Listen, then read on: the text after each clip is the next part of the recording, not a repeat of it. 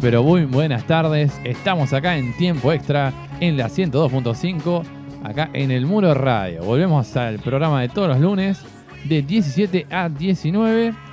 Hoy un programa muy muy especial con todo todo lo que ha dejado el Superclásico, el partido que divide las aguas acá en la República Argentina, el partido que todo el mundo estaba esperando y acá en tiempo extra te lo vamos a ir contando, vamos a ir debatiendo todo lo que pasó, un clásico que sin duda va a quedar como todos los clásicos en realidad en la historia del fútbol argentino.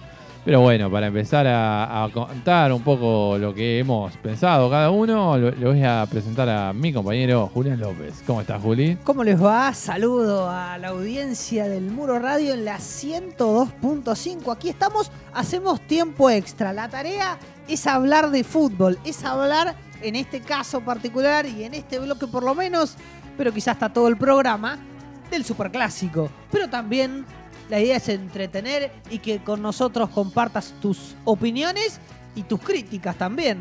Y las cosas que no te han gustado o las cosas que sí. Así que eso es lo que intentaremos hacer de 17 a 19 en el marco de la radio y con la magia que significa este micrófono.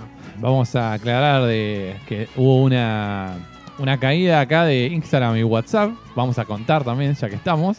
Y que. Porque también hay que informar. Claro, había que. Eh, habíamos eh, planificado en realidad que el programa salga 17.30, una edición especial en este caso.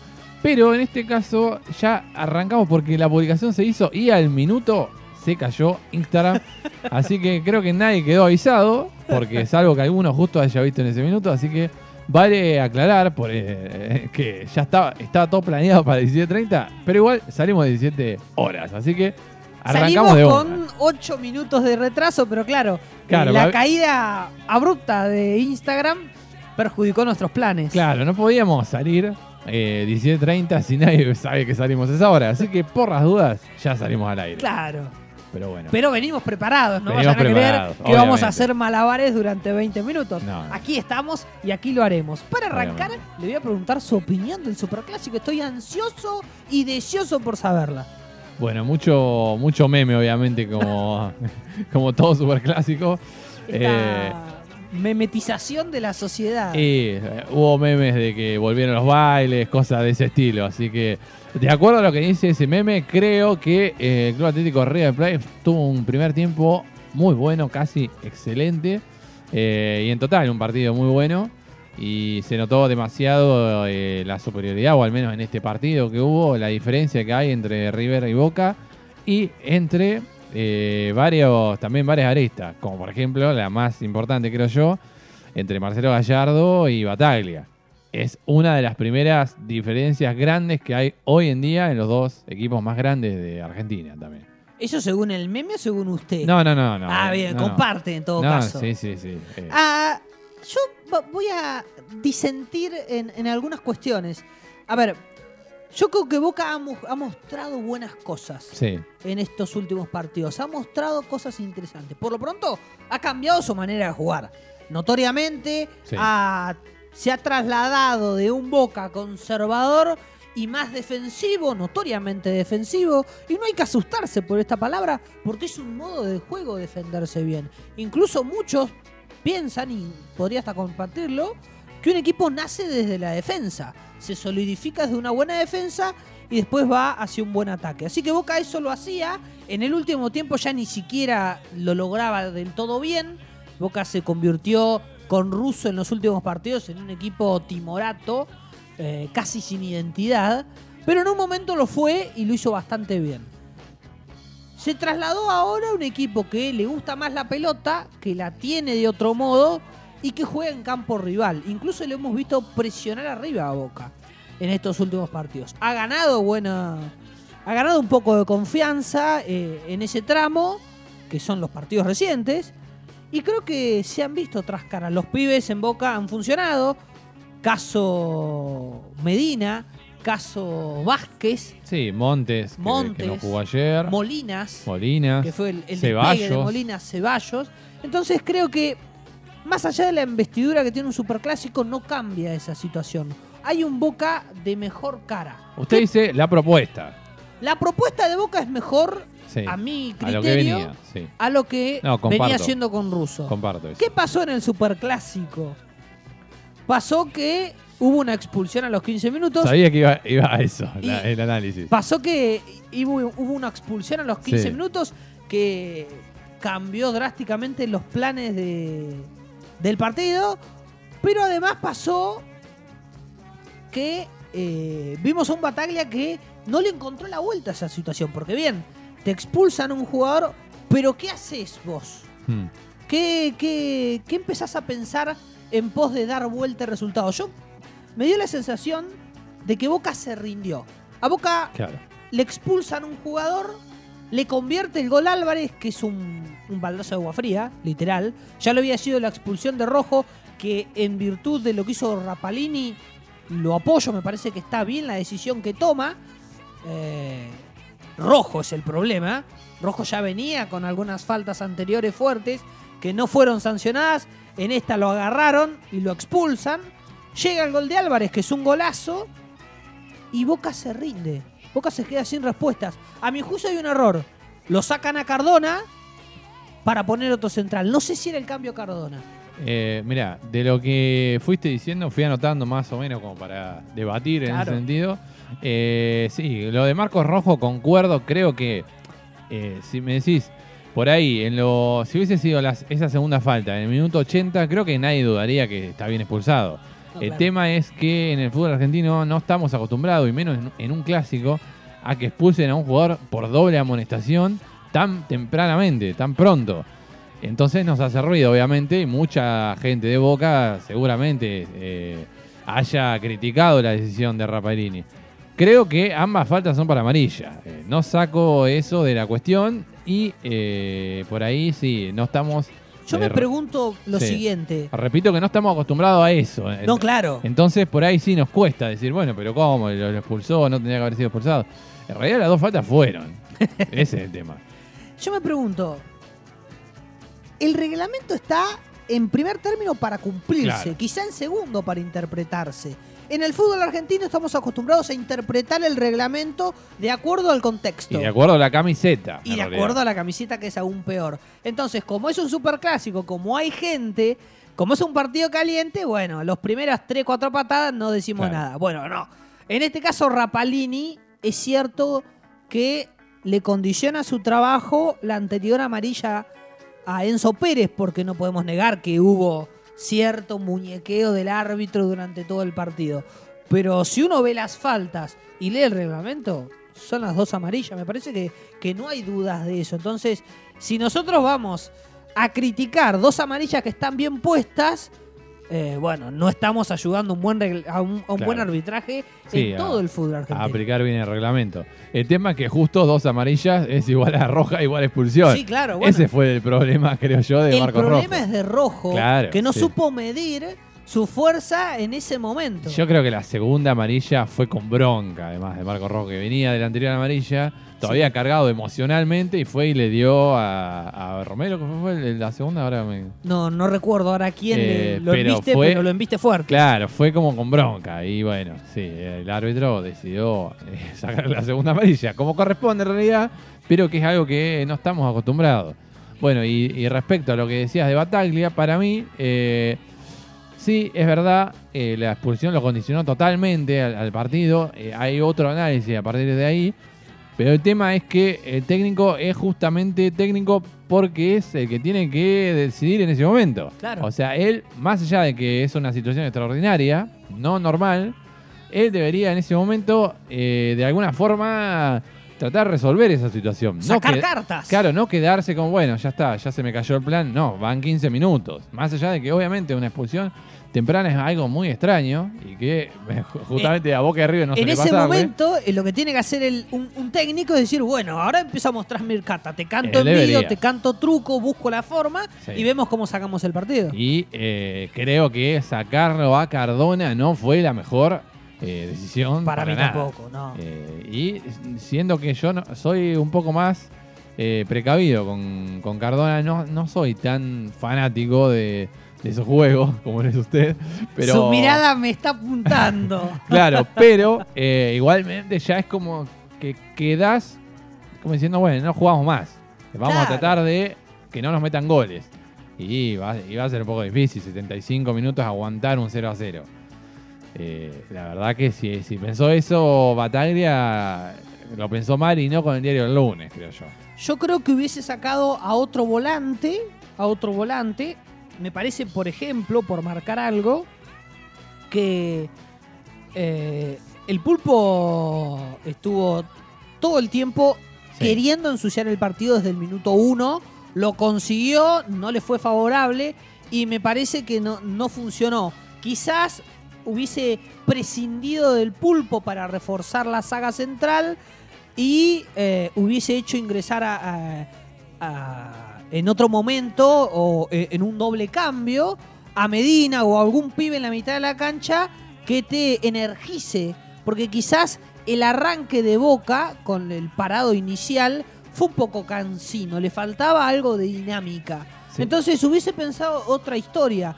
Y si no, que también es otra de las de los planteos que pudo pensar Bataglia porque está dentro de lo posible, decir, bueno, me refugio, evito que me conviertan más goles y si me quedo una contra lo tengo a Pavón adelante, le sumo a Vázquez, por ejemplo, si Orsini no te funciona por un tema de aptitud física o de velocidad y por ahí agarro un empate. Es otra forma, pero no hizo ninguna de las dos bocas. Se quedó eh, en el híbrido de nada y no se defendió bien ni tampoco atacó.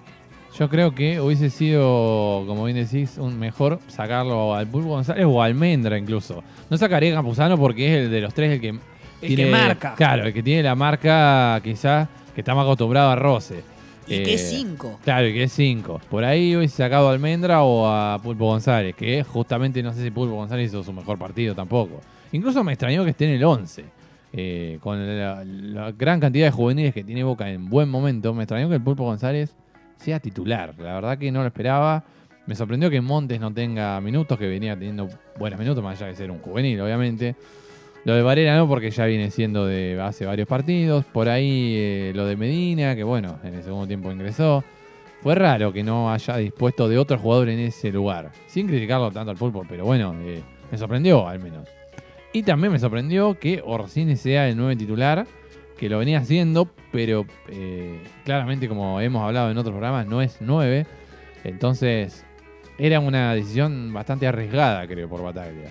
En otro partido le habrá salido, pero recién llega con un solo gol Orsini, así que tampoco es una...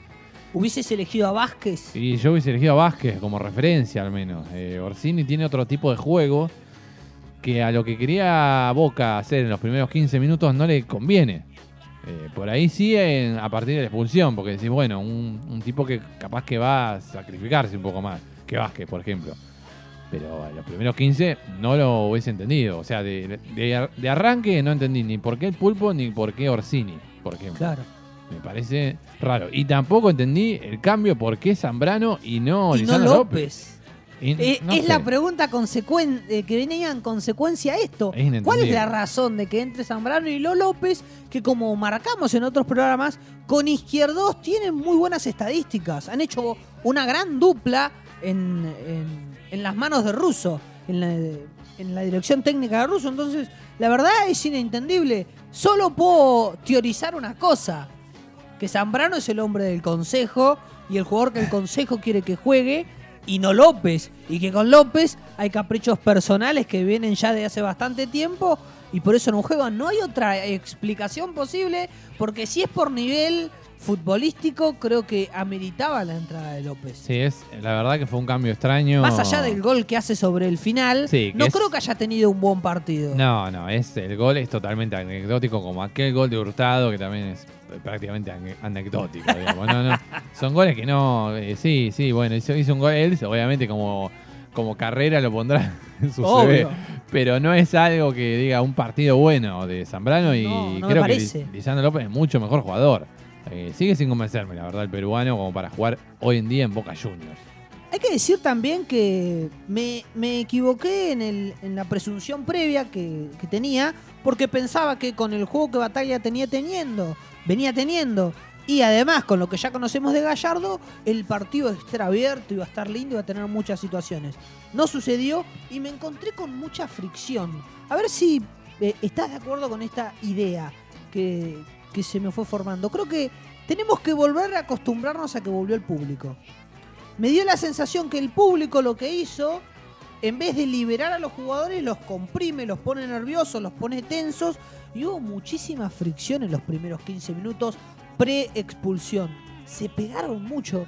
Innecesariamente, dado que vos tenés a, la gente que te está viendo, podés entenderlo de Boca, no tanto de River, y que tenés dos equipos que proponen. La verdad, eh, si no estaba la expulsión y el partido seguía como los primeros 15, era un feo, feo, feo espectáculo, porque no llegaban al arco prácticamente y lo único que había era fricción en la mitad de la cancha. Entonces creo que debemos volver a acostumbrarnos a que la gente canta, que la gente grita, que la, que la gente te chifla cuando te un gol abajo del arco o cuando haces una mala jugada y que eso no nos condicione, como por lo menos yo noté que condicionó a River y a Boca en el arranque del partido.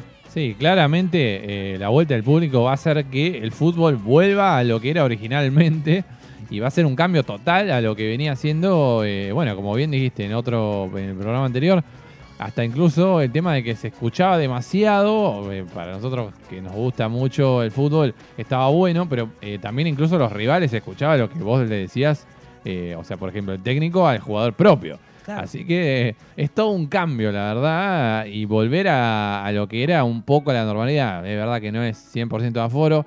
También polémico el tema de la cantidad de público que ingresó. Creo que ingresó más público del que debería haber ingresado, posiblemente.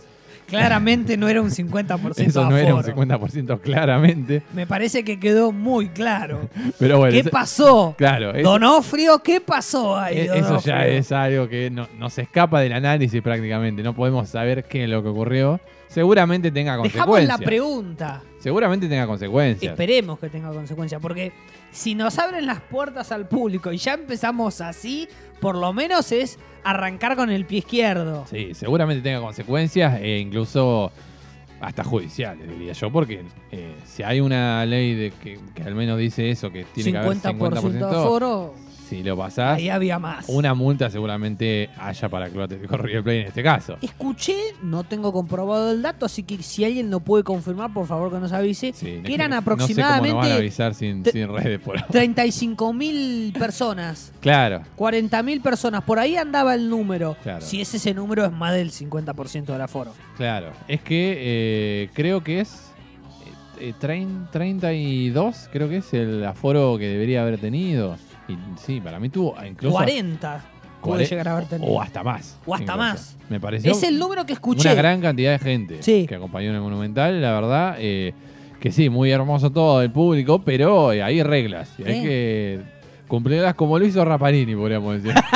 Habría que cumplirlas así, ¿no? En ese sentido. Vamos a algunos rendimientos individuales. Bien. Casco, para mí estuvo fantástico. Espere, antes eh, lo corto un segundo. Dale para redondear, porque eh, el tema Boca, porque venimos un poco más hablando de, Boca, que muy buen gol de la reserva en el clásico en reserva de Ceballos y un golazo de barco. No sé si llegó a verlo. un golazo. Y también me, extrañó que no les dé roce porque lo llevó a Ceballos. o sea, lo concentró. Ceballos estuvo en el banco incluso.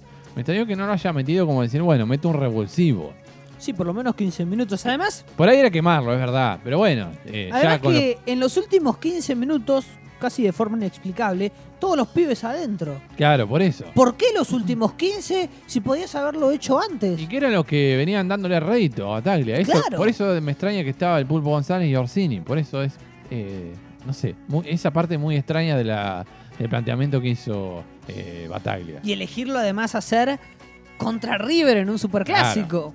Es lo más extraño Creo que por ahí él jugó a la experiencia de los jugadores en sí, como diciendo, bueno, eso es, posible. Es un superclásico, no quememos etapas, más que son jugadores que él los conoce, a los juveniles, eh, pero quizá arriesgó tirando a poco. Por lo menos si vos vas perdiendo 2 a 0 al término del primer tiempo con uno menos, metelo en el arranque del segundo los pibes, no faltando 15 minutos porque es muy ya No, es muy difícil. Ahora sí, pasemos a analizar un poco más a River, que lo estaba.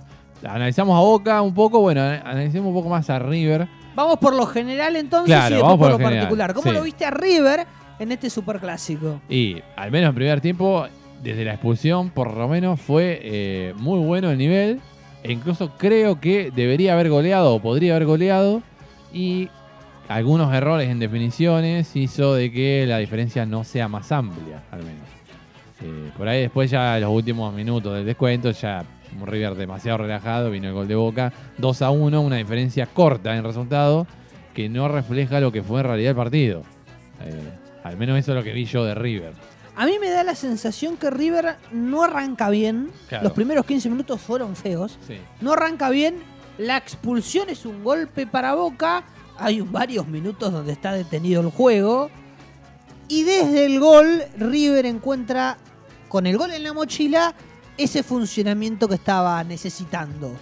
Con el gol de Álvarez, que es una muy buena jugada individual de Julián, que engancha, eh, escapa, se mete en cara al defensor, mete un freno, cuando parecía que le iba a pegar, mete un freno, dispara, gol.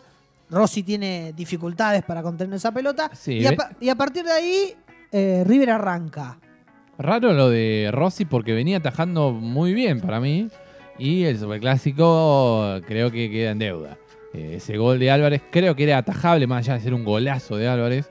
Pero bien posicionado, Rossi lo, tendría que haber atajado. El Sol habrá jugado una mala pasada. Quizás, quizás le hayamos jugado una mala pasada. Y bueno, ya después. Eh, Ahí River, como le digo, encuentra lo que estaba buscando. Y empezamos a ver a un River más usual a los ojos. Eh, que presiona, que la tiene que se hace dueño de la pelota. River cuando hace un gol no te la cede, sino que se la queda y te dice, bueno, ahora te quiero acogotar, te quiero matar, no te voy a dar chance de que te recuperes. Voy a tratar de hacerte el segundo, el tercero y el cuarto, si es necesario. Eso lo hizo. Por supuesto que sigo notando en River que no tiene la misma voracidad que antes. No, no, antes River te hacía 8. Sí. Con su físico, creo que como te presiona, te hacía 8. Eh, en cuanto al juego, creo que va bien, pero el tema es que en definición va bastante mal, en realidad. Eh, va tirando mal, porque eh, se comió, como dije anteriormente, muchos goles. creo que la definición es lo que más debería practicar River, o incluso quizás tenga jugadores que la definición no es su fuerte. Y el inconveniente que, más allá de practicarlo, si no es el fuerte del jugador, va a ser muy complicado. veremos. Justo Romero se lesionó otra, otro golpe, la verdad, para. Se pierde tres semanas por lo menos. Y no sé bien cómo va a quedar eh, River contra Banfield, pero bueno, no nos adelantemos. Primero sigamos con el tema del análisis de juego de River, al menos. Eh, entonces, además de esto que decís que la falta de efectividad es algo en River que venimos viendo hace rato. A veces se destapa y hace varios goles en un partido, pero es un problema que viene teniendo y no puede solucionarlo. Pero también noto que en la presión asfixiante ya no es tanto. Ya no es la misma presión que yo notaba en anteriores equipos de Gallardo. No es tan sofocante la presión post pérdida, que hoy en el fútbol moderno es vital para muchos equipos.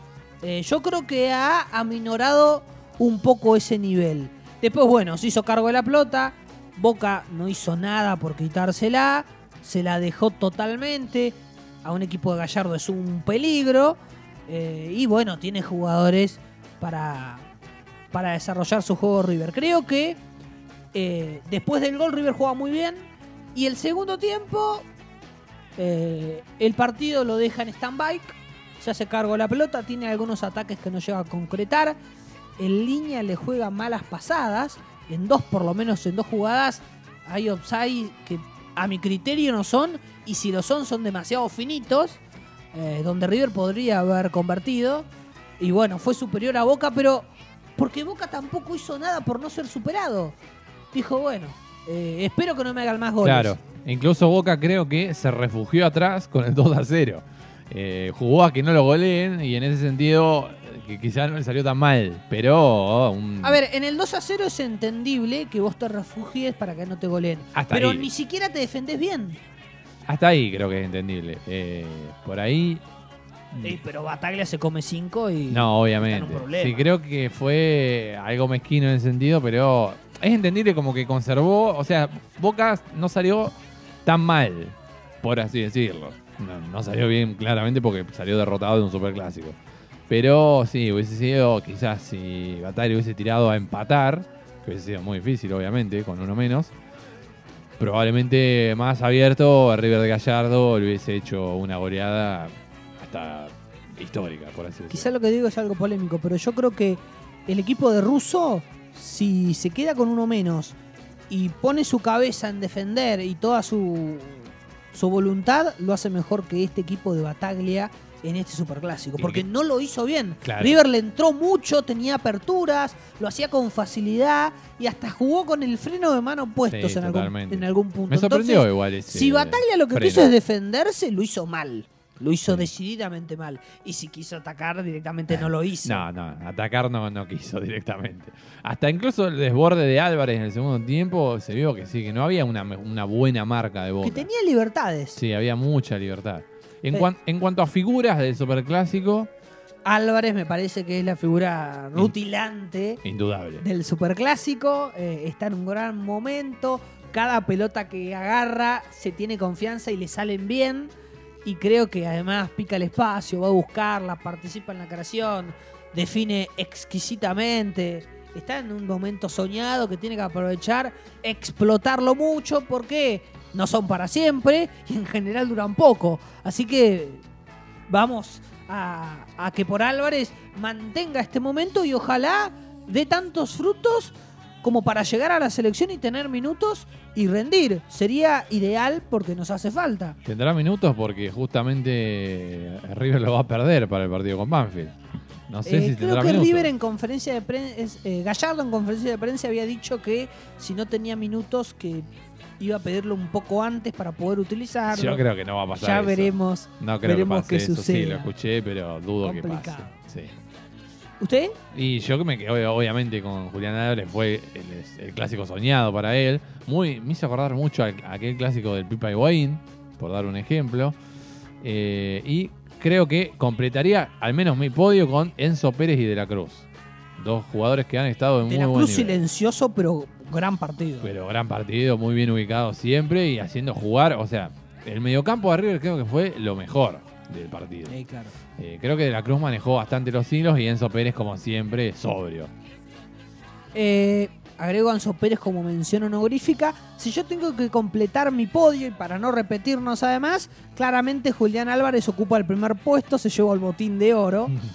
Eh, para mí segundo Rojas. Hizo un gran partido el central de River. También hay que... Rojas lo hizo muy bien. Sí, lo quería rescatar también porque es una especie de redención para el pobre sicario que ha tenido partidos cuestionables. Y contra Boca ha tenido aquella famosa escapada de Tevez. Claro, sí, sí, sí. O por ahí el partido con eh, Palmeiras, creo que fue, ¿no? A claro, de año se le escapan. Se le escapó Ronnie, creo que era. Fue un partido difícil para él. Obviamente otro en semifinal de Libertadores, una velocidad tremenda de brasilero.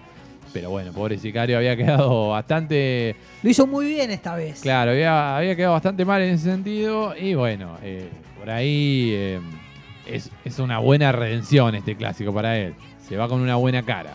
Así que yo le doy el botín de plata. Bien, bien. En este caso. Y la medalla, en tercer puesto, para mí es de Casco. Casco es un gran partido, me parece que tiene un gran pie. Tiene gran calidad en su pie, Casco. Es, es muy lindo verlo cuando sube, tiene gran calidad en su pie y el pase del segundo gol es una delicia. Así que me parece que hizo un muy buen partido Casco y, tengo que ponerlo. Es un jugador que me gusta mucho, debo reconocerlo. Es una debilidad para mí eh, casco. Quizá termine jugando el lateral derecho ahora que River no tiene, porque Montiel fue vendido. Vigo no estaría encontrando la continuidad, va, no está encontrando su juego en realidad. Quizá Milton Casco termine siendo el 4 titular de este River, al menos. ¿Qué me dice de Palavecino?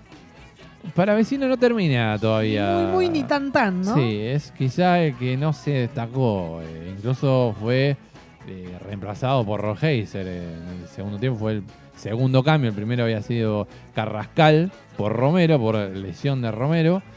Eh, creo que la fue medio una especie de primera de cambio. Para vecino salió. Así que no creo que haya tenido su mejor partido no los viene teniendo. Claro, ese es el tema. Necesita un partido que lo haga despegar, que sea figura, que marque territorio y no, no está encontrando la fórmula.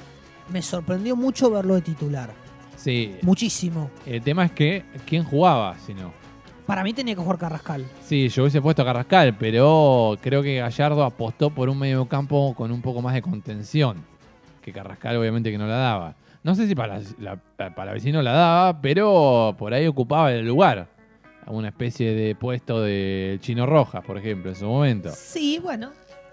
Miradas distintas en todo caso. Yo hubiese puesto a Carrascal de arranque eh, y, tratar de agarrar de las narices a boca sin mirar tanto que me podía llegar a suceder detrás. Y buen partido de Simón.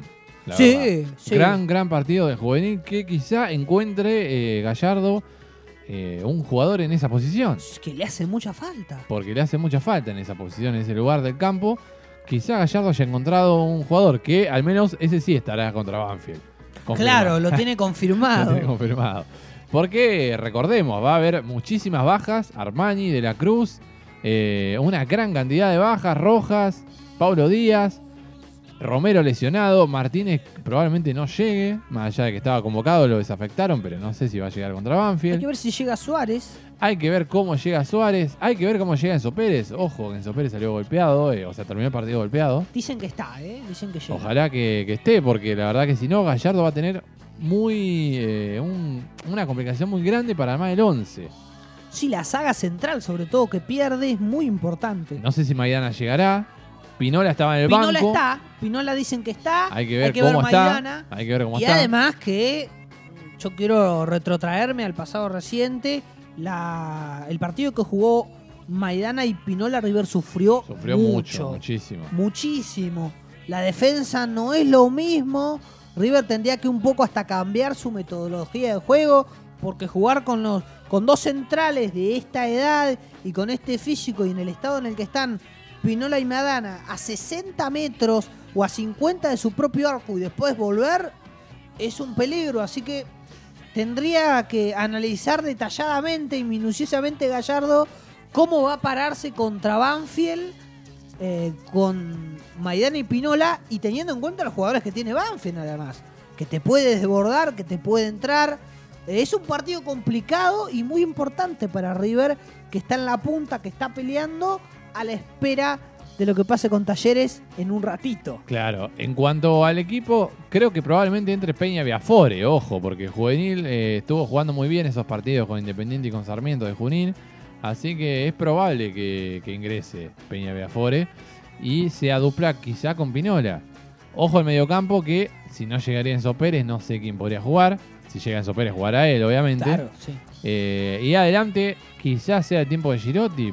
Por fin, para él. Si no es el tiempo de Girotti, la verdad. Porque al no tener a Romero y no tener a Álvarez, la verdad que no, no, hay otro delantero incluso. Eh, no, no encuentro respuestas y Gallardo tampoco las ha dado hmm. eh, a, la, a la ausencia de Girotti en el equipo. Y ni siquiera jugó ni un minuto eh, ayer. No encuentro explicaciones y cuando Gallardo le han preguntado sobre él, ha contestado muy soberbiamente y sin referirse a las cuestiones futbolísticas que lo alejan del equipo. Así que si tampoco va a jugar contra Banfield y estos partidos donde está la convocatoria de selección argentina, empiezo a creer que es más un capricho personal. Porque si no, tendría razones para explicarlo. O una interna. O una interna. Y hablando de Gallardo, ¿se quedará Gallardo en River el año que viene? ¿No le olió a despedir un Fue poco? una especie de despedida. Aparte, eh, ese llanto en la cara de Gallardo. No fue, no alcanzó a ser llanto, pero, emoción. Esa emoción. Ojos de cristal. Extraña, ¿no? Yo eh, olfateé un poco despedida. Yo creo que. Un poco adiós. Eh, fue el último superclásico para Marcelo eh, nosotros, en algún análisis previo que veníamos haciendo, River pasó malos momentos en este año. Decíamos que para nosotros Gallardo no va a continuar este año. Mantengo esa postura. Es complicado que siga por millones de cuestiones que si nos ponemos a detallar vamos a estar mucho tiempo. Pero me parece que, sí, que este fue. Quizá el último. The Last Night. en cuanto a algunas estadísticas que he eh, recopilado para este partido, en los últimos 12 partidos de River contra Boca, eh, solo perdió uno. Y es el clásico que Boca le ganó 1 a 0 en la bombonera en el partido de vuelta por las semifinales de Libertadores. Que incluso ese partido es una derrota, pero es una derrota que, entre comillas, no duele no le dolió a River. Así que 12 partidos de que River mantiene la verdad, un panorama satisfactorio al menos contra el Club Atlético Boca Juniors. Y eh, iba a ver, diga, ah, que el último jugador, acá dice, justamente el último jugador que convirtió un doblete fue eh, Gonzalo Higuaín en 2006. Y Gallardo, 8 triunfos contra Boca. Y el que más tiene es José María Minera, que tiene 13. Luego Fortunato con 11, La Bruna con 9. Así que Gallardo, 8 triunfos. Gallardo que además con la corbata homenajeando a la Bruna. A la Bruna, un homenaje a la Bruna que eh, hizo emocionar obviamente a su hijo que estaba ahí, eh, que también es técnico, eh, el hijo de la Bruna. Y que fue vestuario Ángel La Bruna, River decidió ponerle así al vestuario. Claro, es cierto. otro homenaje que se dio en el interior, en la casa del partido, fue a Poncio. Claramente. claramente, claramente. Digo, debo decirle que me dio alegría que le den ese homenaje a Poncio, que es un jugador muy importante, que no tiene rodaje en el equipo, por obvias razones, y que se lo cuida mucho, se lo aprecia mucho. Eh, Poncio se siente así, por eso continúa y es un gran líder para adentro, puertas adentro. Y verlo 10 minutos 15 contra el Superclásico, contra su clásico rival, contra Boca en el Superclásico, manteniendo esta tradición de que Poncio en los Superclásicos un rato lo juega eh, creo que estuvo bien. Fue una sana decisión. Sí, sí, en ese sentido estuvo, la verdad, eh, bastante bien, Gallardo. Y para cerrar, le voy a decir eh, el último dato de dobletes en el, para River, en el Superclásico. Ya dijimos el de Higuaín, pero los anteriores habían sido de Alonso en el 86, o sea que no suele darse un doblete. Francesco en el 84, junto a Alonso, un 4 a 1, dos cada uno convirtieron. Y Carrasco y Ramón Díaz en 1980. Esos son los anteriores. Así que bueno, nos vamos a una pausa. Vamos a escuchar un poco de Michael Jackson, Beat.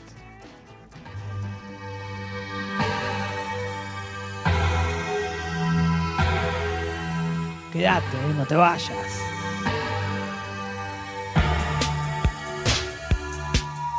Somos el Muro Radio. En la 102.5.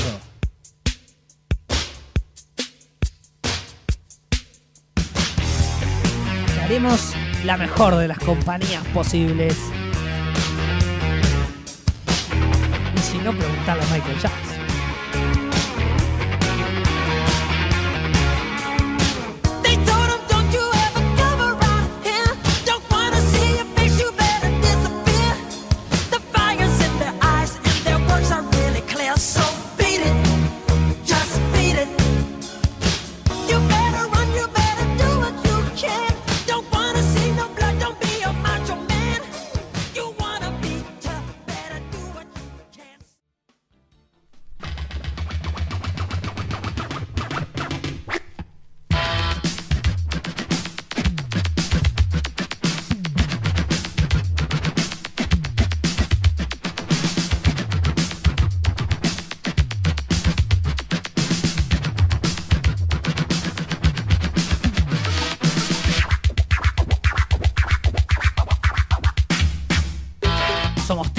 Extra. Estamos de 17 a 19 en el aire de la 102.5. Nuestra tarea es hablar de fútbol, pero también entretener.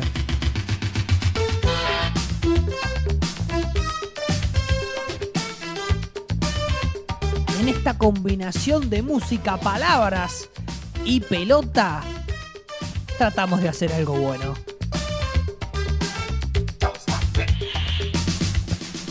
La propuesta es que nos acompañes y puedes hacerlo con las siguientes redes sociales. Recuerden seguirnos cuando vuelva a Instagram. Recuerden seguirnos en arroba tiempo extra bajo FM. Eh, ahí tenemos todos los videos, todos, todos, todos los videitos de los programas anteriores, obviamente todas las secciones y Spotify también. Así que está el link de Spotify en la descripción del Instagram es la crisis con más extensión de tiempo de, las redes sociales. Eh, pasó Ferro y dijo que no vuelve más. ¿Qué pasa? Porque yo recuerdo que se ha caído algunas veces. Es lógico cuántos millones de personas usamos esa red social en todo el mundo. Lógicamente, un día se cae. Seguramente ahora van a unas conspiraciones. Va a haber. En cualquier momento me fijo a Twitter. Porque Twitter es la que siempre anda cuando caen las otras. Entonces están todo el mundo. Claro, porque es de otra. Debatiendo y todo tipo de conspiraciones. Habrá un, montón de videos de YouTube al respecto. Va a haber un, todo un tema con esto, pero bueno. Pero bueno, fue la más, la más extendida en el tiempo. Sí, creo, creo que sí. Porque no recuerdo. se ha caído una hora, dos horas. Sí, se, está excediendo bastante. Todo el día es complicado. Encima que hemos adecuado nuestra vida al WhatsApp. Sí, sí. No, tremendamente. Todo pasa por WhatsApp. Y los oyentes han adecuado su vida a arroba tiempo extra que bajo FM. Además, la, Así que la cuenta activa está esperando el regreso furiosamente. Está esperando el regreso. ¿Cómo vamos a regresar del bloque hablando de Europa? El fútbol europeo que ha pasado bastante también, ¿eh? Pasa que, bueno, obviamente sobre el clásico es lo que ocupa mayor nos ocupa más que, que todo, pero ha pasado mucho, mucho, la verdad. Vamos a arrancar esta vez por Francia, porque la noticia es que el Paris Saint-Germain perdió un partido. Increíble, 2 a 0 con el Rennes, un gran equipo. Y, eh, un gran equipo que demostró un gran juego. Claro, me dijiste que, te levantaste a verlo, así que vamos a aprovechar. Vamos sí, a sí, eh, me levanté a verlo, había varias combinaciones y varios hechos que daban que yo me levante. El primero, Messi. Cuando juega Messi, vale la pena sentarse a ver el partido. El segundo es Miguel Simón. Si Miguel Simón relata, también vale la pena verlo. Y el tercero. Subido claramente a la Simoneta. Oh, desde hace años ya. Es el mejor relator de todos y no entiendo cómo no ocupa la plaza principal de la Champions y lo pusieron a Mariano Clos. Así que es un tema que, ojo, muchos oyentes no, les va a gustar esa opinión. Lo ponemos a debate. Yo creo que Miguel Simón debería relatar los partidos más importantes de Champions y Mariano Clos debería estar en un nivel secundario. Voy a hacer la encuesta, pero usted va a acordar de poner Simón contra Clos a ver quién gana. A ver qué piensa los oyentes. Sí, pero acá está, hay, varios fanáticos de Mariano Clos. Interesante resultado, me parece. Seguro. Así seguro, que seguro. lo prometemos y eh, cuando vuelva a Instagram lo subiremos. Usted recuérdemelo. Voy a redoblar la apuesta. Simón me parece un mucho mejor periodista que Mariano Clos. Y en periodista, sí. El relator está complicado. Está empatadito, creo. Yo creo que nos vamos a ir totalmente de tema, pero yo creo que Clos ha sido privilegiado con su voz. Bien. Tiene una voz privilegiada que en el grito de gol lo hace estrellarse casi como ninguno, porque el grito de gol de Klose es muy característico y muy emocionante. Cuando vos ves los partidos y su grito de gol es muy emocionante, pero creo que Miguel tiene la esencia del relato, que son las palabras.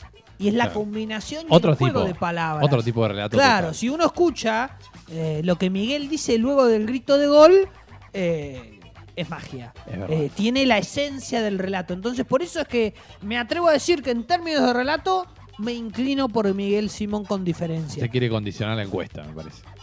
Yo le aporto argumentos. Ah, pues ya saben mi voto, voto cantado. Está muy bien, está muy bien. Bueno, en cuanto al partido, a Ren Sí, perdón que usted me tira y yo. está perfecto, está perfecto. En cuanto al partido, quiero destacar a Zulemaná. Bien gran partido del hombre. natural de gana, estoy viendo acá en Exacto.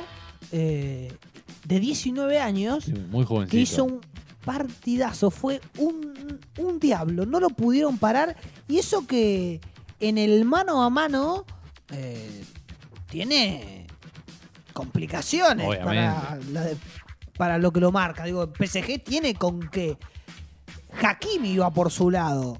Hakimi es un defensor serio y la verdad que lo volvió loco. Hizo un extraordinario partido y me encontré con un rival al PSG que eh, se dispuso a, robarle la pelota y a presionarlo, cosa que no había visto en otros equipos en, en la Liga One. Lo había visto 15 minutos, este le duró la mayor parte del partido, lo hizo muy bien, después tuvo momentos de zozobra y de sufrimiento, pero le hizo un gran partido y creo que fue merecedor de la victoria. Al menos a lo que dice la estadística, tiro efectivo al arco 4 por parte de Rennes y 0 por parte del Paris Saint-Germain. Con el equipazo que tiene, la verdad que un golpe duro que se ha dado el equipo de Poch, que obviamente sigue primero, está bastante tranquilo. Creo que lo único que le podría llegar a pelear un poco es el Niza, que está cerquita, tiene un partido menos. Messi tuvo un tiro libre que la pelota da en el travesaño, que fue creo que la más clara del PSG. Después tuvo otro también, creo Leo, Eh, y eso fue lo más claro del PSG. Pero ahora me dejaste la duda si habrá dado en el travesaño o no, porque el, porque no lo contó como tiro Claro, por eso es que me, me, una duda. Me llamaba la atención. Pero, pero Messi tuvo un tiro libre muy claro que es increíble la brillante pegada que ha, que ha formado. Que ha formado. la, verdad, lo de Messi es. La formó. Es raro que le erre al arco. Es raro. Es raro. Es llamativo si lo erra. Si le erra al arco. Pero bueno, más allá de eso, creo que merece todas las felicitaciones al Rennes porque hizo un gran partido. Además que se había desarmado el Rennes y eh, la verdad que hacerle un partido muy bueno al Paris Saint Germain es todo un mérito con todos los jugadores que ha perdido en, este, en estos últimos dos años, porque había logrado tener un, equipo bastante compacto, que incluso en UEFA Europa League hizo un buen papel, pero bueno, ya vendió a la mayoría de esos jugadores. Así que una, un gran, gran resultado para el Rennes. Y pasando ya a otra liga, la Serie A.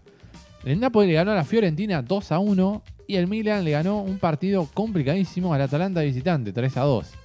Así que el Napoli está 21 puntos primero y el Milan 19 escolta. Ojo con esos dos, eh, que hace mucho que no salen campeón y por ahora estarían ahí peleando mano a mano. Napoli. Napoli 21 y el Milan 19. Uh, otra vez el Milan peleando. Y el Inter 17, un poco más atrás. La Juventus arrancó a ganar, pero por ahora está a 10 puntos el Napoli. Lejos. Por ahora está bastante lejos. Pero bueno, arrancó a ganar. Arrancó la Juve de a poco. Así que la Serie A. Y además, lo que le favorece a la Juve es que estos torneos largos, el que gana es el que más constancia tiene. Eh, y, además en, en este tipo de torneos, por ejemplo, claro, siendo un equipo grande. Eh, en este tipo de torneos es más habitual en los torneos europeos ver muchas victorias consecutivas, cosa que no sucede en el fútbol argentino, por ejemplo, pero acá es un poco más habitual. Entonces, eso por ahí es lo que uno lo hace detenerse y pensar cómo va a continuar la liga, pero por lo pronto el arranque es sorpresivo. Sí, es sorpresivo. Es interesante, al menos que estén Napoli y Milan, los dos peleando arriba. Bueno, por ahora da cuenta de un, torneo interesante.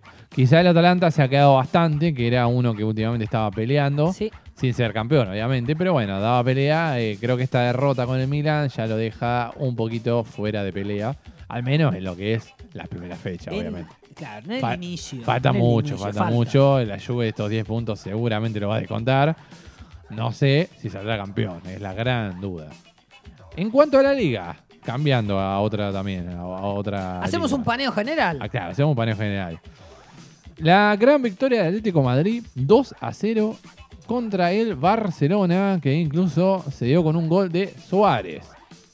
Ah, con toda la polémica que hubo del llamado de Kuman, de que no lo tenía más en cuenta. Bueno, el pistolero con, logró también una especie de revancha contra el neerlandés, el técnico.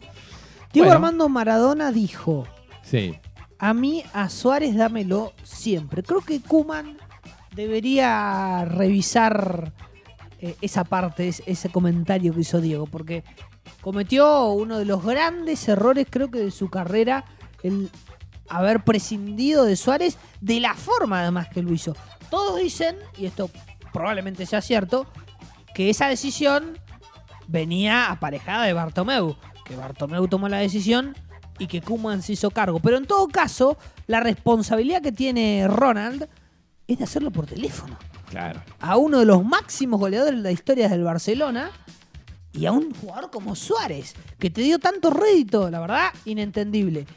Y esto me da a argumentar y sostener que lo que hizo Suárez no tiene reproches.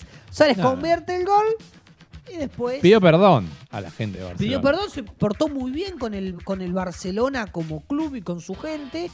Y después, bueno, se saca la mufa. Lo trataron muy mal. Sí, lo trataron Se fue llorando, eh, llorando de tristeza Suárez del Barcelona. Y me parece que eso es fuerte, que, no, que es injusto que es inherentemente injusto. Incluso inentendible. Sí, la verdad que Suárez es un jugador de, mucha calidad y en cuanto a lo que tiene hoy en día Barcelona, para tener a, Luke de Guión, con todo respeto, yo me quedo con Lucho Suárez, pero sin dudarlo. Y además comparemos. Sí. Prescindiste de Suárez porque en teoría eh, su edad y su físico no estaban a la altura de Barcelona. Falso, de toda falsedad. Pero vamos a poner eso sobre la mesa. ¿Qué diferencia hay con Agüero en su actual etapa de carrera? ninguna. No tiene ningún sentido la contratación en esos términos. Ojo, tanto como es falso que Suárez no esté a la altura, también es falso que no lo esté Agüero. Agüero necesita rodaje y va a ponerse a la altura, porque es un gran delantero, pero eh, los argumentos que esgrimió el Barcelona son ineficientes son ineficaces totalmente. Sí, sí, la verdad que inentendible esa decisión. Pero bueno, el equipo del Cholo, que la verdad que para mi gusto tiene un equipo interesante. Si no es el mejor equipo, pega en el palo.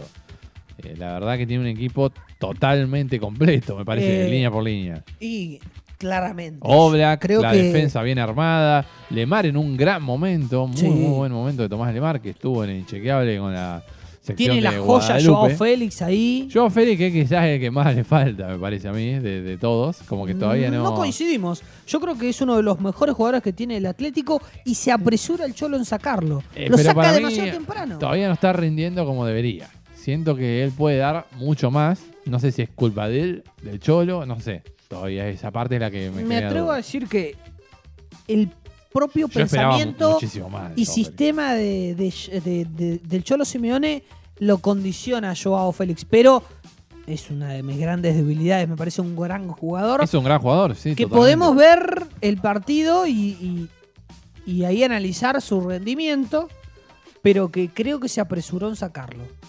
Quizás, quizás. Es extraño cuando juega sin delantero cuando sacó a Suárez, por ejemplo, que el Cholo dejó prácticamente sin un delantero de referencia.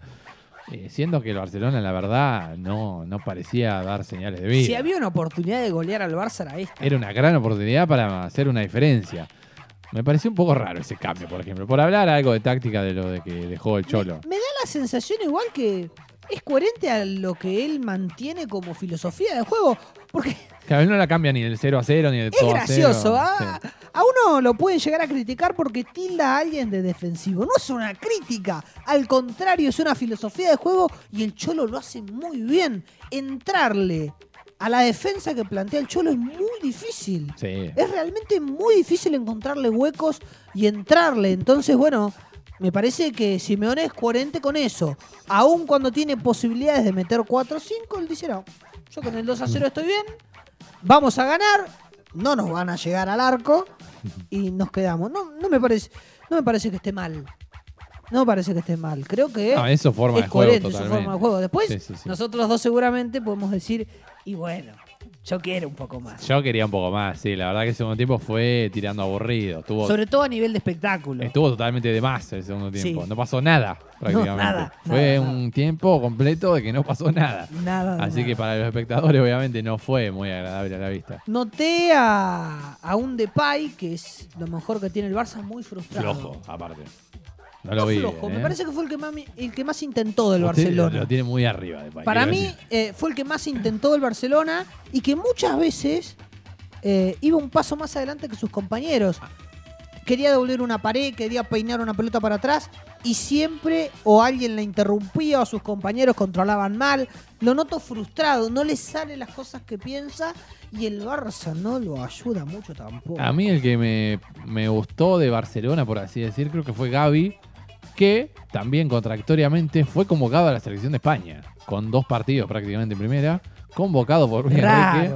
Raro, totalmente raro. 17 años para Gaby. Un gran partido, eh, con, a mi, juicio al menos, con, contra Atlético Madrid, dentro de lo que puede ser un gran partido, una derrota. Y el anterior partido contra él, eh, Levante 3 a 0, fue un partido bueno de Gaby, pero no para convocarlo por dos partidos, obviamente. Extraña decisión de Luis Enrique, pero bueno, ese fue el jugador que al menos más me, llamó la atención. En cuanto a Español, 2, Real Madrid 1. La verdad fue una sorpresa total para mí. No esperaba el español de Barcelona ganándole a Real Madrid. Yo debo decirle que eh, un poco vengo sosteniendo de que el Real Madrid está a un resbalón de caerse y se puede caer muy fácilmente. Y bueno, un poco el resultado de este me avala en ese sentido. Creo que en términos de competitividad y de pronóstico es la liga más interesante de todas. Sí. Eh, tenemos a un Sevilla que tiene con qué. Si afila su funcionamiento, tiene con qué. Tenemos un Atlético que, como bien decías, parece el gran candidato y tiene también mucho para ofrecer. Y un Barcelona y un Real Madrid extraños. Extraños. el, Barça, en crisis. Ya quedó octavo. en Barça en crisis. Sí, eh, lisa y llanamente está en crisis. El Real Madrid yo lo pongo en duda. No digo que esté a nivel del Barcelona, porque claramente no, está en otro momento. Coincido. Pero en duda. Yo no, no podría catapultarlo como candidato a salir campeón porque no lo veo, sinceramente. Sí, yo me avalo en la estadística casi, de decir, bueno, Atlético Madrid va a ser complicado que salga bicampeón porque no, ha, no suele ocurrir, al menos. Le ha pesado. Le ha pesado. Yo creo que eh, generalmente a los campeones son de relajarse al siguiente año. Bueno, eso creo que le puede llegar a pesar al Atlético Madrid. E incluso en su historia no es común que salga bicampeón. Pero bueno, las estadísticas y los números están para romperse. Tranquilamente. Yo poner una fechita a otros equipos.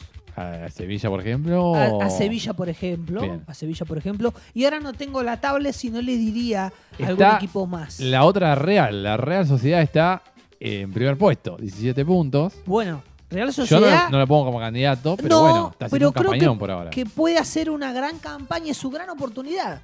Es la oportunidad que necesitaba, si es que eh, alguna vez lo pensó. Entonces creo que me parece es, es una es una, una, gran puerta, una buena puerta a abrir por el resto de los equipos de, de la liga, porque claramente el Barcelona y el Real Madrid hoy, al menos a mi juicio, no son candidatos. Y hablando de sorpresas, la derrota del Bayern Múnich contra el Frankfurt.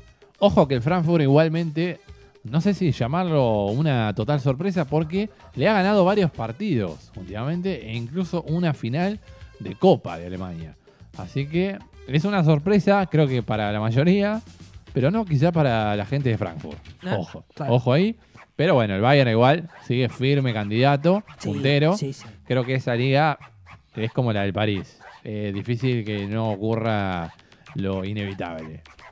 Y en cuanto a la Premier, muchos candidatos siguen los cuatro de arriba muy pegados. Hoy en día Chelsea quedó como primero, después de su victoria. Pero ojo, Liverpool, Manchester City empataron 2 a 2, siguen ahí, cerca. Y Manchester United, ¿por qué no? Manchester United encadenó algunos empates, por eso es que ha quedado un poco retraído. Pero son los cuatro que vienen picando en punta y que yo creo que van a pelearla hasta el final. Creo que sí. es la liga más apasionante. Es la liga más apasionante. Con más candidatos arriba, bien, bien. Y jugando bien, no como en la Liga de España, que es el menos malo, capaz que sale campeón. Bueno, no. Claro que, claro, es cierto. En, esa, en ese bajo nivel se vuelve interesante porque no sabes quién se va a quedar con la corona. Acá es eh, también es, apasionante porque tienen buen nivel los cuatro. Y vos decís, bueno, qué lindo, qué buena competencia. Incluso hay equipos que están con los mismos puntajes que el Liverpool Manchester City, como el Brighton, que viene muy bien. Empató con el Arsenal 0 a 0 y la verdad jugó mucho mejor el Brighton, por ejemplo. Eh, el Brentford está muy cerca, obviamente que no, eh, ya sería una locura que el Brentford salga campeón, pero está haciendo un campañón el equipo de, de Londres, que viene de ganar el clásico contra el West Ham, de visita aparte. Ojo que un gran partido para el Brentford. Tiene, está haciendo una campaña muy buena. Y el Everton, el Everton también está, está peleando. Es un poco el, Leeds United de la anterior temporada. Me hace acordar un poco por este... Eh, eh, sí, por ascender y pelear. Buen arranque, claro, estar arriba. Creo que a nivel estadístico y resultados, en este inicio debe estar mejor el Brentford. Creo que sí, a nivel resultados debe estar mejor. Quizá eh, el Leeds, obviamente por ser conducido por Bielsa, bueno, lleva toda una filosofía de juego que la venía trayendo desde la B. Ojo, el Brentford hace dos años que estaba, eh, hace ah, más años que estaba en, la, en el Championship, pero hace dos años que ya viene apostando por una determinada calidad, por así decirlo, de jugadores que muy interesantes, por ejemplo, algunos como eh, Oli Watkins, que ahora está en Aston Villa, eh, viene con varios jugadores muy, muy interesantes que ahora le están dando frutos. Así que un proyecto interesante. Hasta incluso para, para contarlo y para debatirlo más adelante en algún, en algún programa eh, de los que se vienen, quizás. Pero bueno, Vamos a una pausa, si le parece. Sí. Vamos a poner un temita de Deep Purple. Deep Purple Black Knight se viene.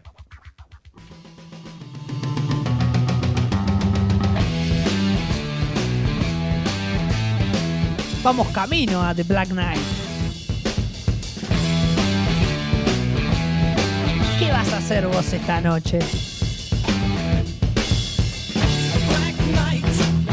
A la espera, te proponemos tiempo extra. De 17 a 19 por la 102.5. En este proyecto colectivo de comunicación que hemos dado en llamar El Muro Radio.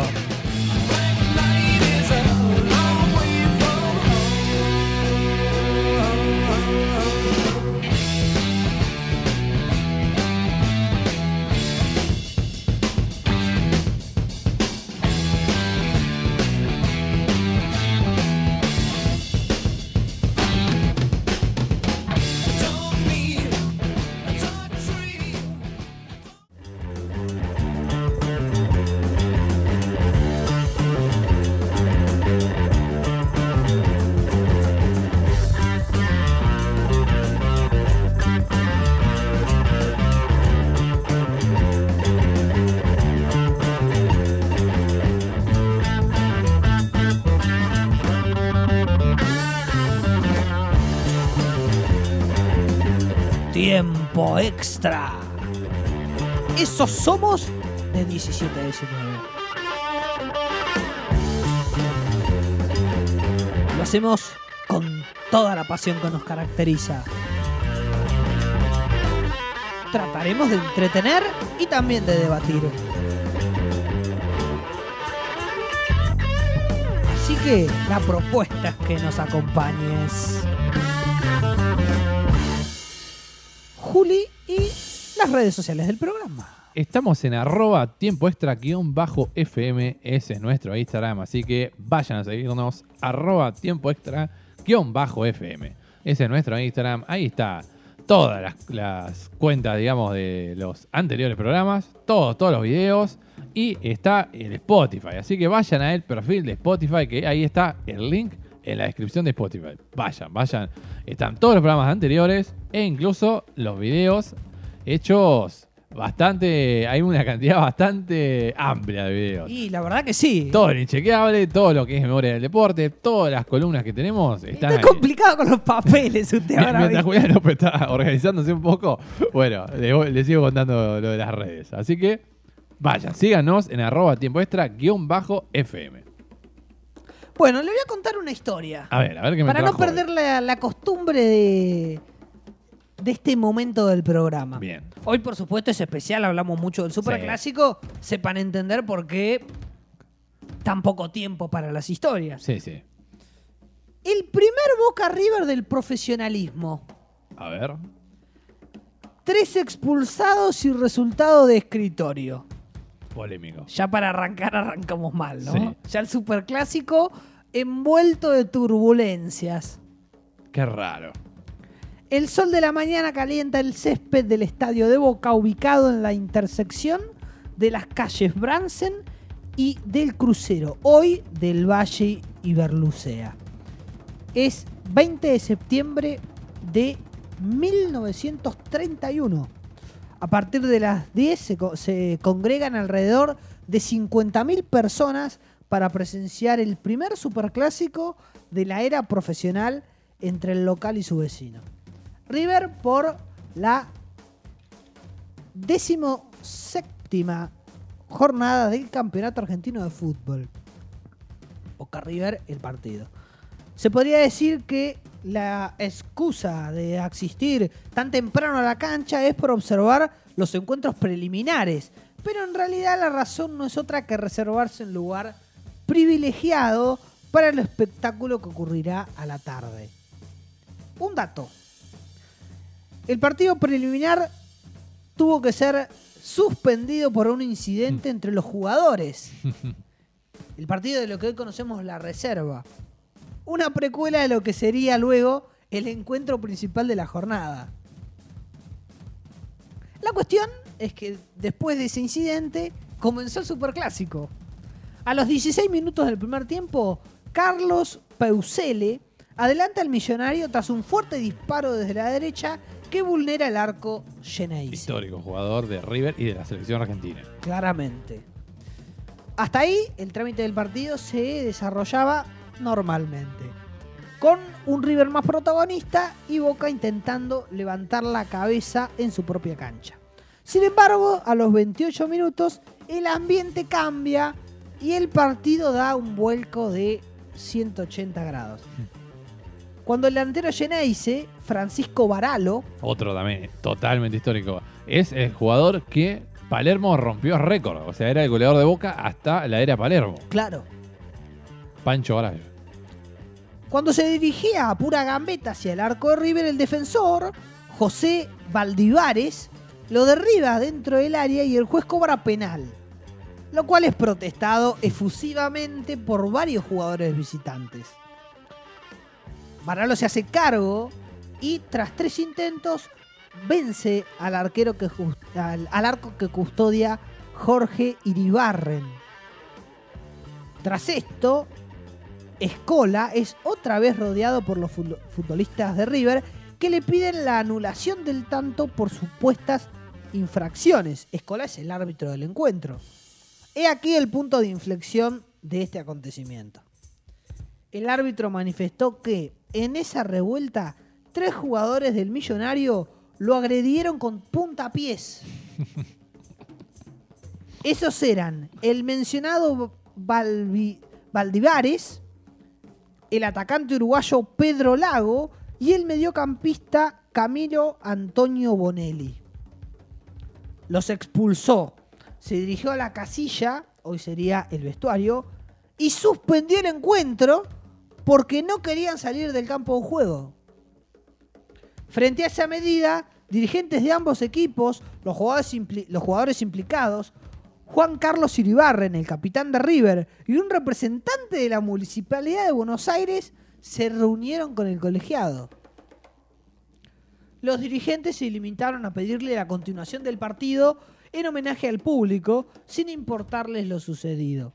Lo mismo hizo el representante municipal, pero haciéndolo extensivo a la comuna de Buenos Aires. Tenso el ambiente. El referee les dijo que no tenía problema en reanudar el encuentro, pero su única condición era que los tres jugadores se retiraran de la cancha. Según la crónica publicada en la edición 637 del gráfico, histórico, histórico diario, ahí entraron a escena Valdivares, Lago y Bonelli, traídos por un oficial de la policía. Este fue el diálogo. Usted, ustedes tres me han dado puntapiés, los acusó Scola. Usted miente, le contestó Bonelli. Usted me acusa porque se le antoja, retrucó Valdivares. No creo que lo haya dicho ¿Cómo pude agredirlo yo si no soy de este país? Como extranjero me cuido mucho de meterme en líos, se excusó Lago.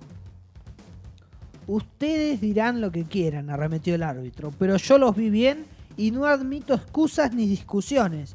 Si se retiran de la cancha, sigo. Si no, esto terminó. Ante la negativa de los implicados, Escola cumplió con su palabra y como consecuencia los tres jugadores finalizaron detenidos.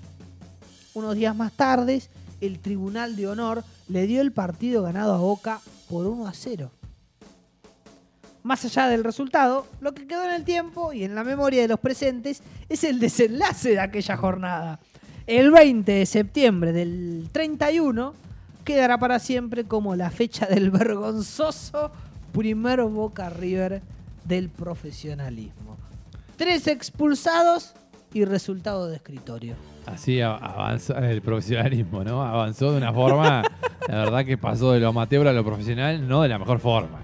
Al menos con el... Y así arrancó la historia del superclásico para colmo. Por eso, un poco polémico. Pero bueno, una, historia que debíamos contar, que es, muy interesante de escuchar y que bueno, le damos lugar en este caso en, en tiempo extra.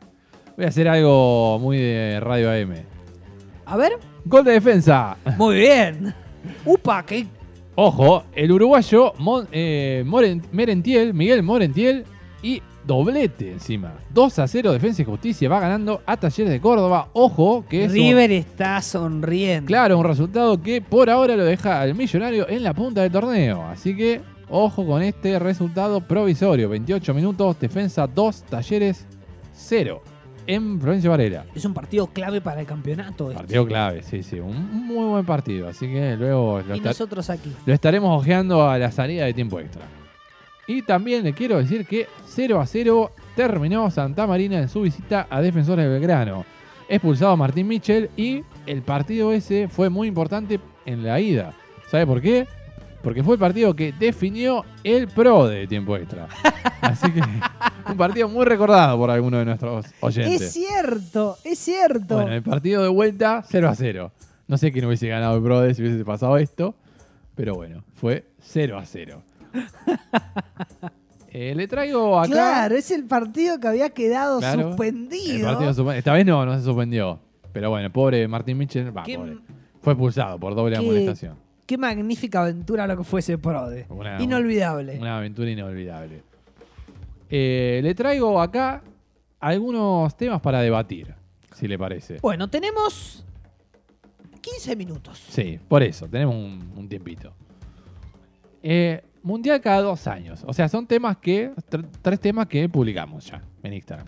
Y lo venimos hablando, pero bueno, no lo. Por cuestiones de tiempo no llegamos a profundizarlo, así que me parece una buena oportunidad para ir metiendo lo de Instagram acá en la radio también. Mundial cada dos años. ¿Usted tiene alguna posición formada respecto del Mundial cada dos años? Que es lo que no puedo... FIFA quizá haga en este momento. No puedo eh, plantearme con una posición firme porque la verdad no, no tendría todos los argumentos necesarios como para decir sí. Eh, mantengo este, este posicionamiento. Pero. No hay, no es que hay ya un modelo de mundiales. Si se lo dice por el modelo. No, no, no. Es solamente la cuestión de tiempo. Dos o cuatro. Claro, lo que, lo que afecta en este caso la cuestión de tiempo es el grado de importancia que tendría o no el mundial. Yo estoy de acuerdo.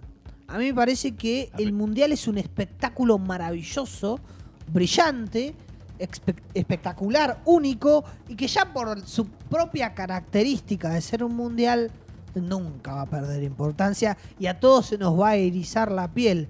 Además creo que le daría oportunidades a grandes jugadores de poder disputar más mundiales y abriría la puerta a más campeonatos del mundo entregados, a más eh, victorias consagradas. Entonces creo que es una sabia decisión. Yo estoy de acuerdo. ¿Usted? Usted está de acuerdo. Y a mí me cambia el concepto prácticamente de mundial, porque eh, no, no por justamente el término, pero sí porque estoy muy, muy acostumbrado a que sea cada cuatro años y que sea una espera larga, pero que lo hace también interesante. Creo que si fuera, no sé cada dos, pero si fuera muy seguido el mundial, si fuera cada, todos los años, perdería mucho valor para mí. Y si fuese cada todos los años, sí. Eh, cada dos años, la verdad que no sé, porque no tenemos la experiencia vivida. Pero no sé, siento que me costaría. Lo, lo siento, sentiría raro, como bien dice usted. Y van muchos años que van viene siendo cada cuatro. Sí, pero 100 años. me parece que en términos en 20 30. En términos de justicia eh, y en términos de oportunidades está muy bien. Eh, en cuanto a jugadores, como, como decías vos, el tema es que eh, las estadísticas van a quedar totalmente desfasadas. Un jugador que jugó cuatro mundiales, que fueron 16 años, no es lo mismo que uno que juegue cuatro, que son ocho. Claro. Es la verdad que es una diferencia importante en cuanto a la estadística. En cuanto a los equipos participantes, los, países, digamos, las selecciones, quizá abra la puerta a que haya nuevos campeones. Claro. Que hay una especie de elite, por así decirlo, de equipos como Brasil, Argentina, Francia, Italia, Alemania, España, Uruguay. han ganado mundiales, son muy pocos. Inglaterra también.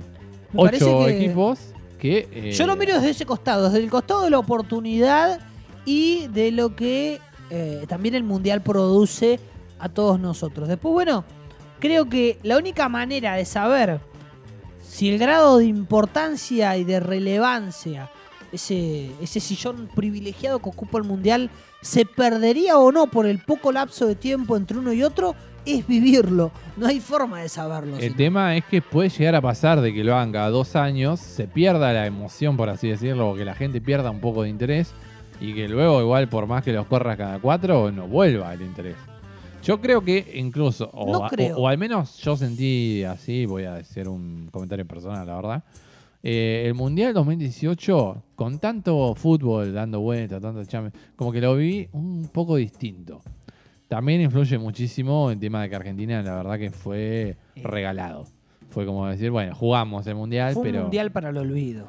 En términos de, la parte argentina, fue un Mundial Fue un Mundial que no, la verdad, eh, si vos me decís, no, no tengo un recuerdo de algo de ese mundial.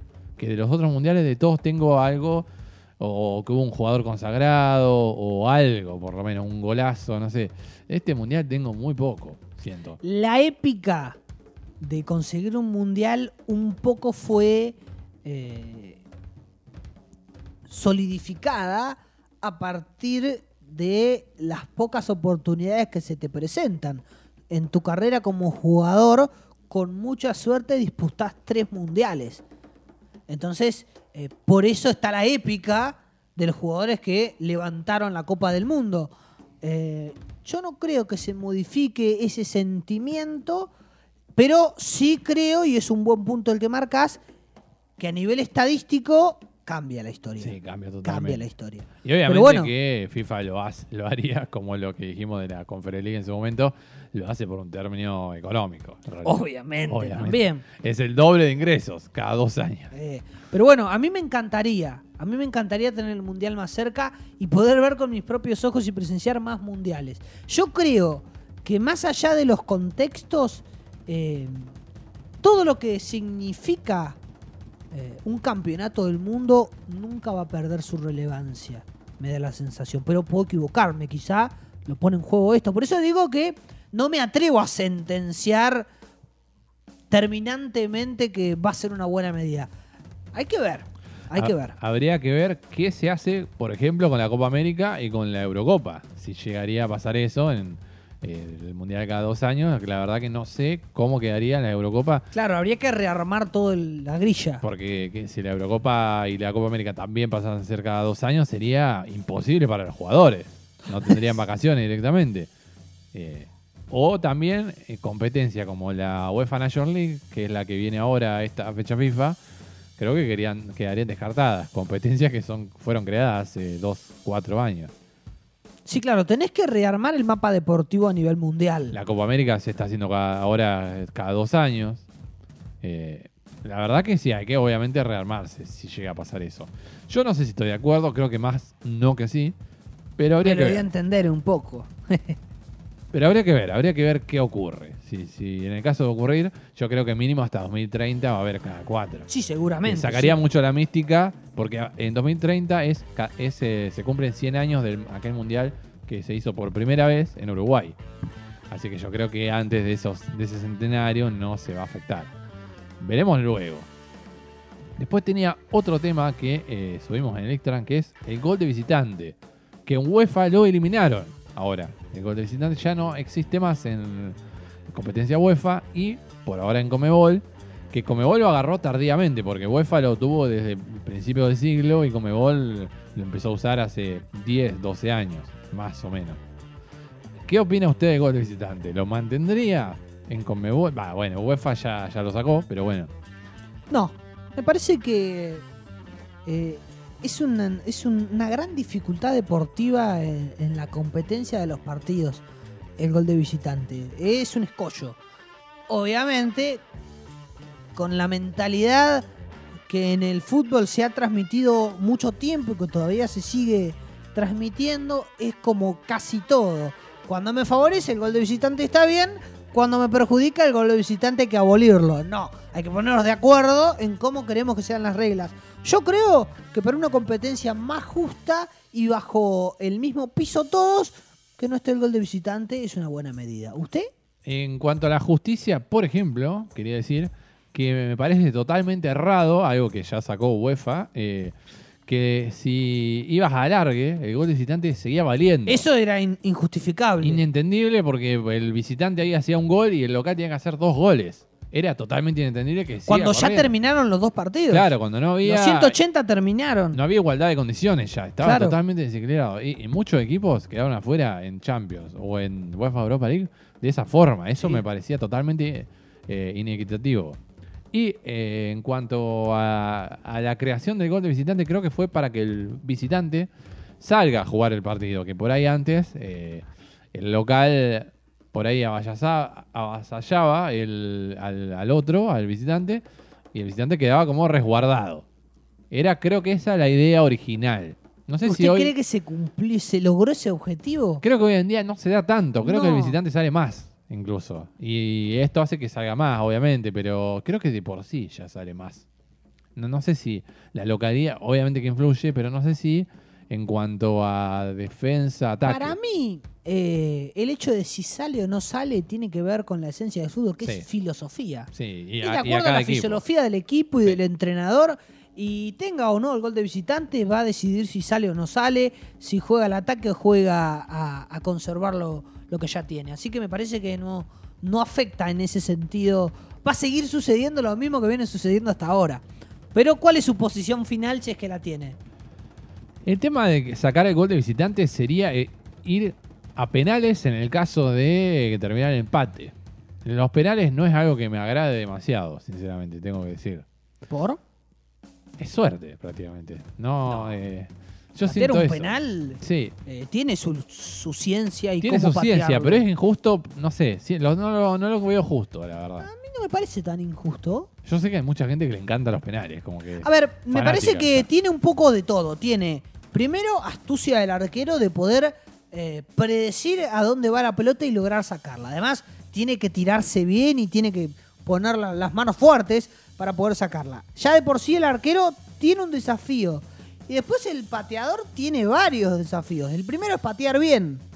Patear esquinado, que no te adivine el arquero, que no llegue, eh, darle con potencia, pero no tanta, ser equilibrado. Y después controlar toda la maquinaria de nervios que una definición por penales contrae. Igual el arquero suele tirarse para un lado medio ya de predefinido. En general sí. Eso es suerte en realidad. Justo te pateó para el lado que te tiraste. Y pero eso de que las zurdos la cruzan. No, bueno. No es un poco una estrategia de decir, bueno, este me va a tirar acá. Además, ahora también hay arqueros que esperan. Sí, no sé si tanto. No y creo que están más obligados por, el tema de quedarse en la línea. Eh, hay una obligación ya. Ya medio que se, se, Debo decir que no voy a esconderlo. Me gusta un poco el tema de los penales. Claro, sí, a mí no, no me gusta mucho. No es que no me guste. ¿Dónde le ve la injusticia? El tema es que quizá un equipo fue superior 120 minutos, no logró concretarlo y termina pasando el otro. Eso no. Eh. pero en el fútbol también puede ser superior 89, sí, sí, centro. No, no, totalmente, totalmente. Pero bueno, yo trato siempre de que se logre esa equidad, al menos, esa justicia. Un poco más meritócrata. En el sentido de que si hiciste los méritos, puedas, eh, puedas eh, terminar obteniendo el resultado que, fuiste a buscar. Me parece injusto que, bueno, si los dos, si fue un empate, pero que uno de los dos fue mejor, eliminarlo es. Pero bueno, hay otra forma. ¿Qué va a ser? La moneda, no. Peor sería. Eh, más vale los penales. El viejo querido gol de oro. Claro, el gol de oro en su momento. No estaba tan mal igual, no sé. Bueno, pero el gol de oro también puede ser perjudicial. el equipo que jugó mejor, penal para el otro equipo, centro al área, cabezazo a la olla, gol. Eh, entonces creo que convivimos con esa injusticia todo el tiempo. Sí, es difícil. Obviamente no se le ha encontrado una solución, si no, no estaríamos hablando. obviamente. Pero bueno, esa es la, gracia también del debate. Y para terminar, mejores clásicos. Si se anima a decirme alguno de Argentina puede decirme o del mundo, como usted quiera, porque estuvimos haciendo una encuesta, eh, hubo gente que decía que, que el como que no había más que el superclásico, hay gente que le gusta mucho el de Central News, por ejemplo. Si se anima a decir alguno, que no sea esos dos, igual, si es posible. Eh, bueno, no puedo negar, el superclásico es el más atrapante, para mí es uno de los mejores, uno de los mejores clásicos del mundo. Sí, coincide igual, pero digo para claro, para un poco a, abrir la puerta a otras oportunidades. Creo que Racing Independiente es un lindo clásico para ver. El Barça Real Madrid es un clásico que a mí me atrapa, que a mí ah. me gusta verlo. En cuanto al Barça Madrid, atrapa a todo el mundo. A mí, me, obviamente, yo me siento verlo, pero no me parece eh, no sé, es una rivalidad que va eh, por otros motivos, incluso tema Cataluña, tema el centralismo de Madrid. Es, es un tema que va más allá de lo futbolístico y que no es como River Boca de ser los dos de Buenos Aires, los dos como que criados casi en, el mismo lugar, en la boca. Yo le contesto a partir de argumentos futbolísticos. No, no, yo sé, yo, digo para desplayarme claro, yo. Claro, No, no digo con. su elección es su elección, digamos. Eh, pero sí, es cierto. Hablando de ese clásico, digo yo. El contexto es distinto de los clásicos. Es diferente. Y ahora tendría que, buscar y pensar bien qué otro clásico. No, no se me ocurre, pero seguramente algunos de Inglaterra también son muy interesantes. ¿Sabe qué? Estoy pensando hasta en hacerme un ranking de clásicos. Bueno, para el próximo Inchequeable, para buenísimo. el próximo Inchequeable podría hacer un ranking y lo podría publicar ahí en la, en la cuenta de tiempo extra. Tráigase un ranking un poco menos corto, publique el largo en, la, en las Es una recomendación en las historias. Y acá cuénteme un poco de, del detrás de escena de los clásicos. que es la parte interesante. sí, sí, un top 5 y con algunas historias detrás. Y el top 10 lo deja para las historias de Instagram, que ahí es más estadístico el asunto. Sí, sí, sí. Como hicimos con el top 25. Recuerden que estuvo el top 25 de ranking de clubes. Ojo con ese ranking que quizá a fin de año le daremos una vuelta de rosca y lo cambiaremos, lo actualizaremos. Muy probablemente.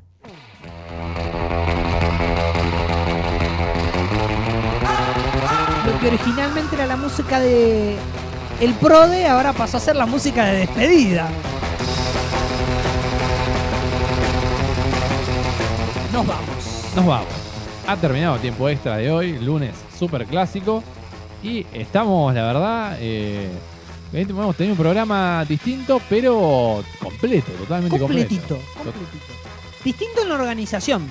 Sí, sí, no, y aparte que el Super Clásico obviamente se llevó, fue la diva del show, digamos, claro, en este caso. Claramente.